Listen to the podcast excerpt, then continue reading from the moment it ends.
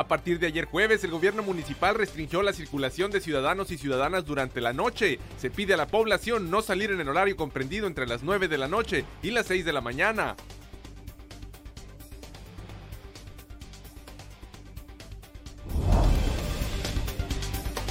En inspecciones realizadas a 19 supermercados y tiendas de abarrotes no se encontraron irregularidades en los precios de productos de consumo básico, informó la Dirección de Alcoholes, Comercio y Espectáculos Públicos, aclarando que solo existe esta regulación en 45 mercancías que se consideran como de consumo básico.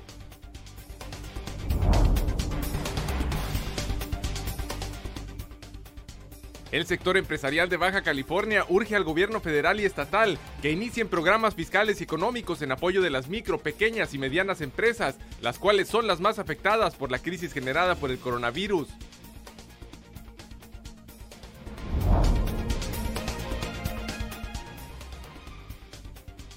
El Infonavit anunció el establecimiento de un programa de apoyo a trabajadores que han perdido su trabajo o han visto reducidos sus ingresos a consecuencia de la crisis económica a causa del COVID-19.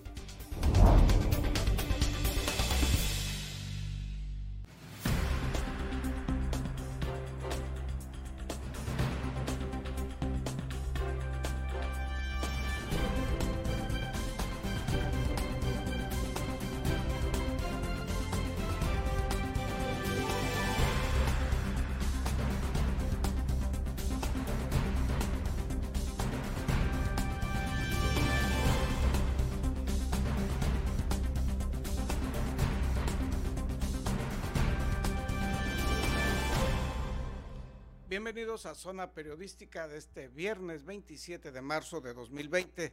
Zona Periodística es una coproducción del periódico El Vigía y en La Mira TV. Y como una forma de prevenir y contener el contagio del coronavirus COVID-19, las autoridades municipales emitieron ayer la recomendación, lo puntualizamos, es un exhorto, una invitación a la población ensenadense de evitar salir durante las noches, esto hasta que nos indique lo contrario. Estos son los detalles. A partir de ayer jueves, el gobierno municipal restringió la circulación de ciudadanos y ciudadanas en Ensenada a un horario que va de las 21 horas 9 de la noche a las 6 de la mañana. Dicha recomendación es por tiempo indefinido. Durante la instalación del Comité Municipal de Contingencia del Coronavirus COVID-19, además de la restricción del horario de circulación nocturna, se aprobó instalar filtros sanitarios en las entradas de la ciudad. La propuesta de reducir los horarios de circulación de los habitantes del puerto fue presentada por la Comisión de Seguridad Pública que coordina Jorge Menchaca Sinencio, presidente de la Cámara de Comercio de la localidad, quien presentó esa propuesta con el objetivo, dijo, de que la población permanezca mayor tiempo en sus domicilios y solo salga por las noches para atender asuntos urgentes o de importancia. De acuerdo a lo explicado por la vocería del gobierno municipal, la restricción del horario se trata únicamente de un exhorto y no existirán sanciones administrativas o de otro tipo a quienes transiten fuera del horario anteriormente mencionado. Se puntualizó que se trata más de una medida preventiva para generar que la población permanezca mayor tiempo en sus domicilios y así evitar el riesgo de contagio de propagación del coronavirus COVID-19 referente a la instalación de los filtros sanitarios en las diferentes entradas del puerto, la medida se aceptó bajo reserva, pues se tendría que acordar con las autoridades sanitarias estatales la aplicación de un operativo de ese tipo, aunque por parte del ayuntamiento ya hubiera sido aprobada. El Comité Municipal de Contingencia del Coronavirus COVID-19 está formada con representantes de organizaciones civiles, empresariales e instituciones gubernamentales Ayer se instaló formalmente ese comité y se presentaron las propuestas de cuatro de las ocho comisiones que lo integran. Informó para Zona Periodística Gerardo Sánchez García. En más información sobre este tema, la Dirección de Alcoholes, Espectáculos Públicos y Comercio del vigésimo tercer Ayuntamiento de Ensenada informó que durante el día de ayer jueves se estuvieron realizando labores de inspección en 19 supermercados y tiendas de abarrotes de este puerto y no se encontraron irregularidades en cuanto a los precios de los productos de consumo básico.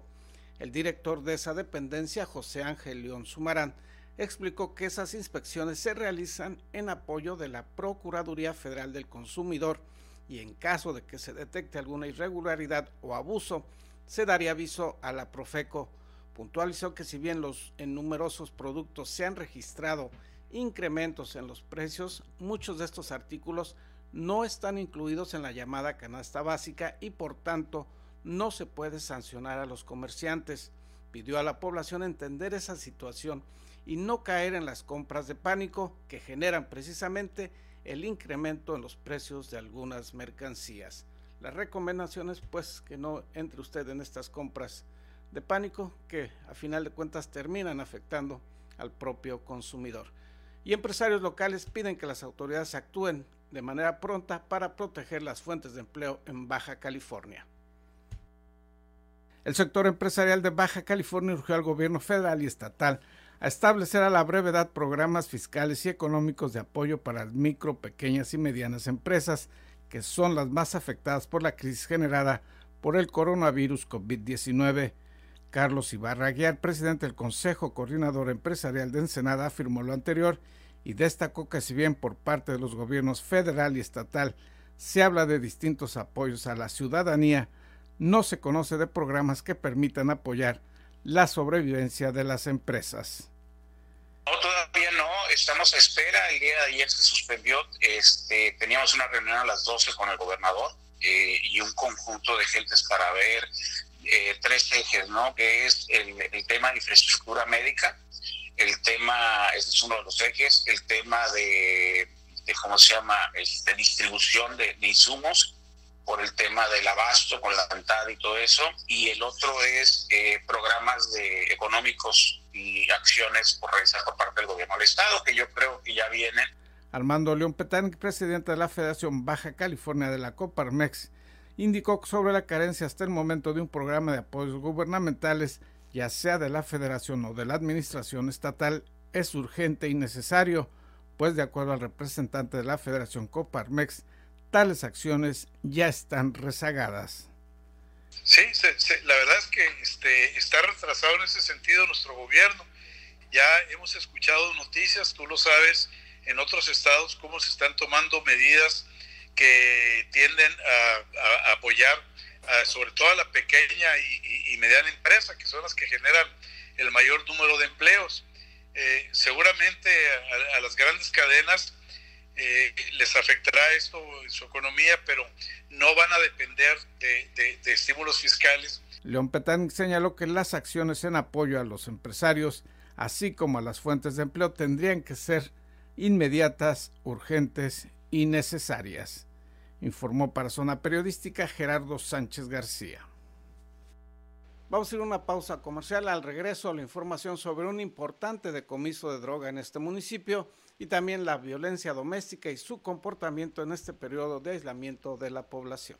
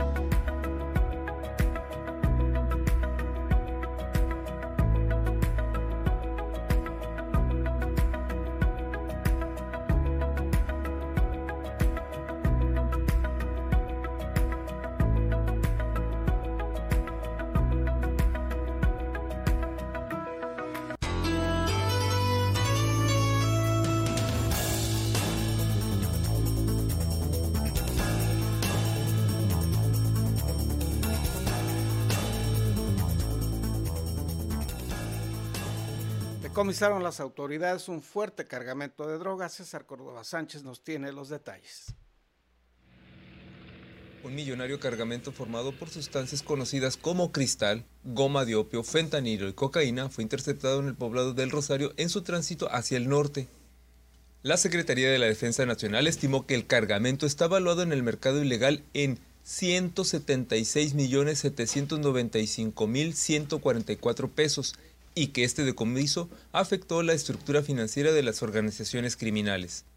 El aseguramiento ocurrió en la demarcación ubicada al sur de San Quintín, a la altura del puente El Rosario, en la delegación del mismo nombre, luego de que dos sujetos abandonaran un pickup cargado con costales al mirar las unidades militares. El 67 Batallón de Infantería aseguró el pickup y encontró en la parte de carga de la unidad distintos costales de color blanco que contenían 253 contenedores de plástico con distintas sustancias. Entre los costales, los efectivos castrenses hallaron 246 recipientes que contenían 452 kilogramos de cristal, un recipiente con 4.2 kilos de goma de opio, seis recipientes con miles de pastillas de fentanilo, las cuales arrojaron un peso de 16 kilos 300 gramos. También encontraron una bolsa de plástico con fentanilo que dio un peso de 1.2 kilogramos y dos paquetes confeccionados con cinta canela que contenían 2 kilogramos de cocaína. En total, la institución militar aseguró 475 kilos 900 gramos de sustancias sintéticas que eran transportadas hacia el norte en un pickup abandonado, cargamento que remitió a la Fiscalía General de la República. Para Zona Periodística, César Córdoba.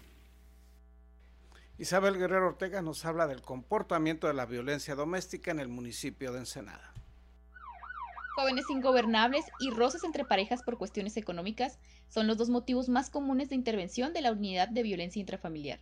Pues eh, ahí no, tomamos el, criterio, ¿no?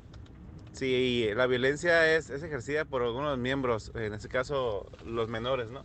De que son, son los que están reacios a acatar las reglas.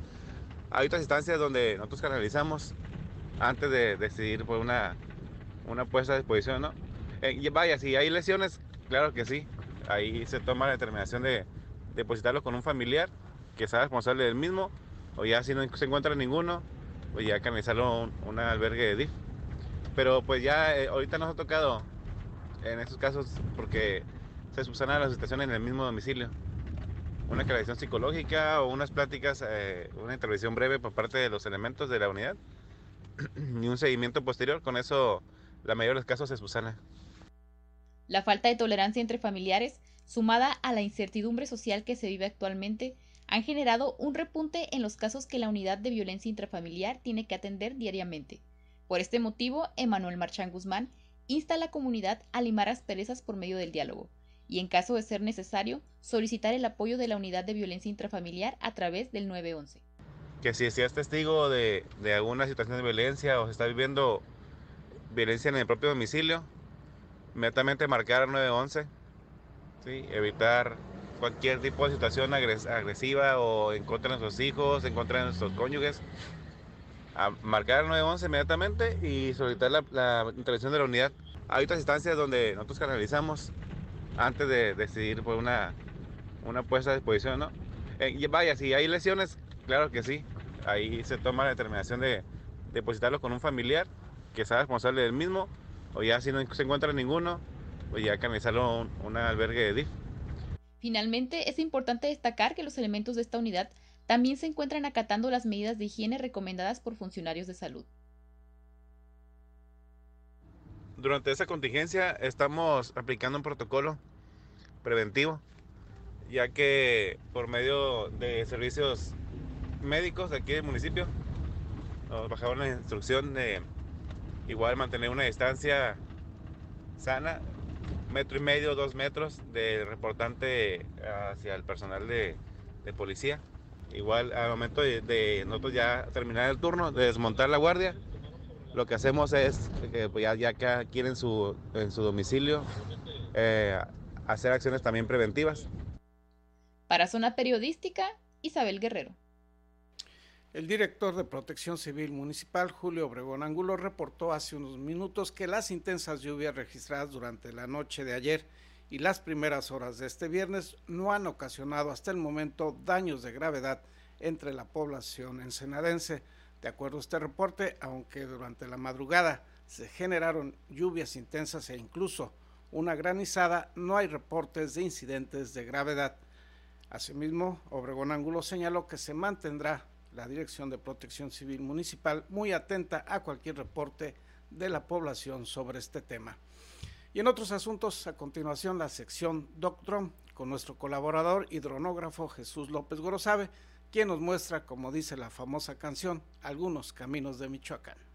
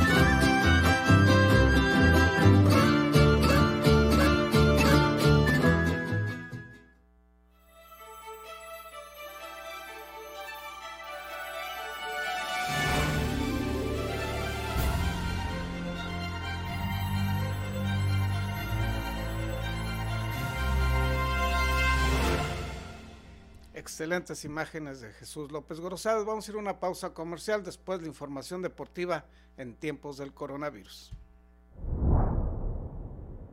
Este lunes 23 de marzo inició la Jornada Nacional de Sana Distancia en torno a esta epidemia del coronavirus COVID-19 que asola al mundo y en la que México y Baja California están también amenazados. El objetivo de esta jornada de sana distancia es muy sencillo, no contagiar, no contagiarse. Para ello deberemos reducir al mínimo por unos días las actividades públicas y extremar las medidas de prevención que han dado a conocer las autoridades sanitarias. Se trata de un ejercicio de responsabilidad social y personal, de un esfuerzo por protegerte a ti mismo, a tu familia, a tus amigos, a tus compañeros y a los demás. Se tiene que actuar con responsabilidad y también con calma y con paciencia, entendiendo que es una medida preventiva es una decisión propia, no una imposición autoritaria.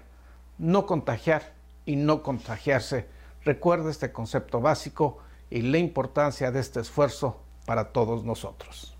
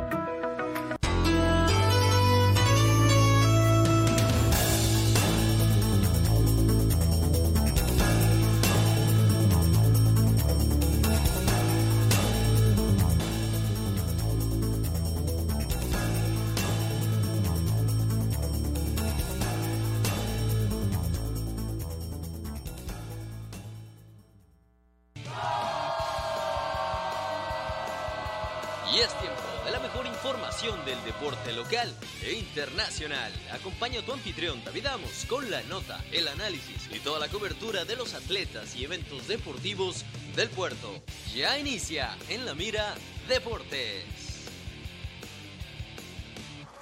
Hola, ¿qué tal amigos? Gracias por continuar las señales de La Mira TV y por supuesto en esto que es periódico El Vigía en La Mira Deportes. Llegó la hora de hablar de deporte. Y bueno, en una situación en la que ya todos conocemos la pandemia, el coronavirus, nuestra ciudad no está exenta de ello. Por lo tanto, realmente la actividad deportiva ha disminuido bastante. No hay torneos de fútbol, no hay carreras atléticas, no hay eventos, no hay actividad física, etcétera, etcétera, etcétera. Pero esto no impide que no puedan hacer ejercicio en su casa y para ello les tenemos una sorpresita más adelante. Por lo pronto nos vamos con la nota internacional, nacional, mejor dicho, porque hay una leyenda del fútbol mexicano que ya nos dijo adiós fallece Nacho Treyes, leyenda del fútbol mexicano. Una de las máximas figuras del deporte nacional falleció a los 103 años de edad debido a un infarto. Realmente era una persona que pues no tenía un físico corpulento, más bien un poco flaco, pero esto no quiere, de hecho de ahí, de ahí precisamente viene el apodo y esto no quiere decir que no tuviera talento y técnica porque vaya que la tenía.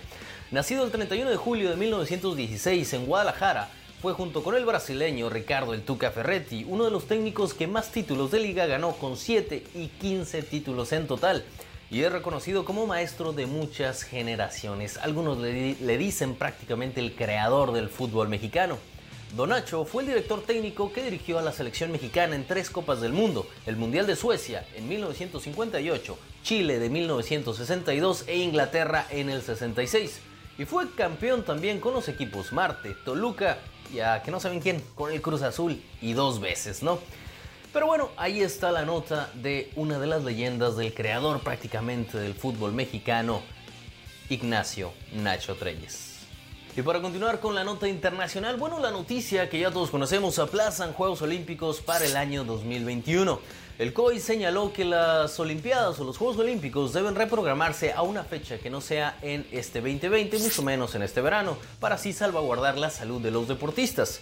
El COI tomó el martes la insólita decisión de posponer los Juegos Olímpicos, rindiéndose ante la realidad de una pandemia del coronavirus que tiene paralizada la vida cotidiana en todo el planeta y que había hecho virtualmente imposible montar la monumental cita deportiva en julio. Bueno, esta noticia es algo de lo que habíamos estado hablando en, las pasadas cápsulas deportivas. La verdad es que era una situación inminente. Ya Canadá se había retirado, ya Australia también, los Estados Unidos ya habían puesto un ultimátum.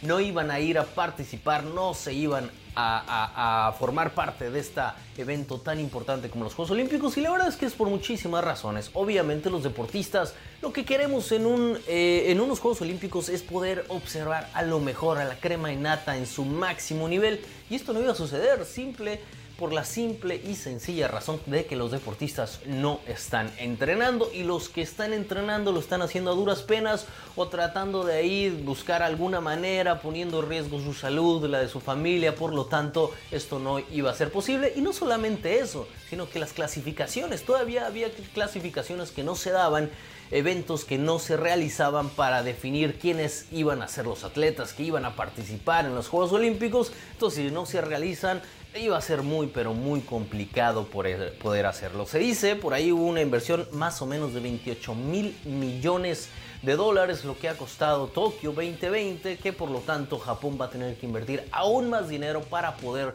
posponerla y poder hacer un pues vaya, un cambio porque va a ser un, relajo, hay que decirlo como es, porque hay mundiales, por ejemplo, el próximo año era el Mundial del Atletismo, en verano también, ¿qué va a pasar ahí? Hay muchísimas otras competencias para el año 2021, entonces va a ser bastante complicada la logística en este tema de, pues, de posponer los Juegos Olímpicos de Tokio. Eso sí, va a seguir llamándose, aunque se realice en el próximo año, en el 2021, aún así se va a llamar los Juegos Olímpicos de Tokio 2020. Y para continuar con la nota de los Juegos Olímpicos, bueno, Tokio vaya que tiene mala suerte con este tipo de eventos. Solo tres veces en la historia se han cancelado los Juegos Olímpicos y una de ellas fue en 1940, cuando se iban a realizar precisamente en Japón. La competencia nunca se había pospuesto hasta este año en 2020 La cita olímpica debió cancelarse tres veces previamente por culpa de la Primera Guerra Mundial en 1916, la Segunda Guerra Mundial 1940 y 1944 y ahora por supuesto en 2020 por este problema de la pandemia del coronavirus. Y ahora sí, nos vamos directamente aquí, a nuestra ciudad, porque el atleta más representativo de Ensenada, es el olímpico Daniel Corral Barrón, mandó un mensaje eh, de motivación y de aliento en sus redes sociales, tanto para los atletas que no van a asistir a los Juegos Olímpicos por su cancelación o, o, por haberlos pospuesto para el siguiente año, como para la comunidad a tomar sus precauciones por la pandemia que vivimos, de la cual nuestra ciudad no está exenta, y aquí por supuesto sus palabras. Eh, a toda la gente que me está escuchando, en especial a todos mis compañeros, a todos mis amigos de selección nacional, no solamente de gimnasia, sino también a mis compañeros de selección de todos los deportes, de la delegación mexicana. Eh, les quiero mandar un fuerte abrazo. Eh, tengan mucha fe, tengan mucha tranquilidad, sean súper inteligentes en esos momentos, cuídense mucho, protéjanse, sigan todas las recomendaciones que están dando y hay que ser súper sabios en esos momentos principalmente porque la diferencia va a estar en cómo nosotros tenemos la capacidad de convertir esa adversidad o de convertir la adversidad que estamos viendo en estos momentos en una oportunidad para nuestro propio beneficio. Entonces, de todo corazón, espero que estén muy bien, a toda la gente también que me está escuchando. Cuídense, lo que estamos viviendo en estos momentos es, es una situación real. Quizás de repente nos cuesta un poquito de trabajo creerlo, pero es algo que realmente está sucediendo. Entonces, cuídense mucho, eh, les mando un fuerte abrazo nuevamente. Dios los bendiga y seguimos en contacto. Adiós. Y ahí están las palabras de Daniel Corral Barrón. Y bueno, para seguir hablando de ensenadenses que no se quedan sin hacer nada, conoce a Marisma Álvarez, que en la situación en la que vivimos te ayuda a que no pongas excusas y puedas seguir ejercitándote en casa.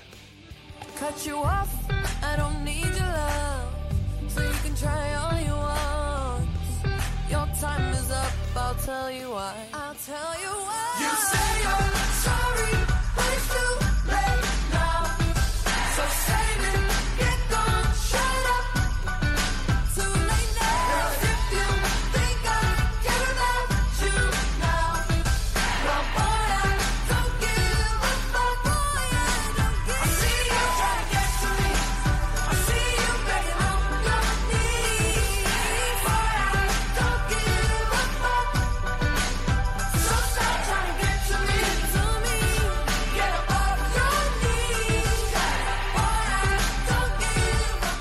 ahí está un ejemplo pequeño de lo mucho que puedes encontrar en las redes sociales de Marisma. Además, las clases son completamente en vivo de lunes a viernes en punto de las 8 de la mañana y los sábados a las 9 de la mañana.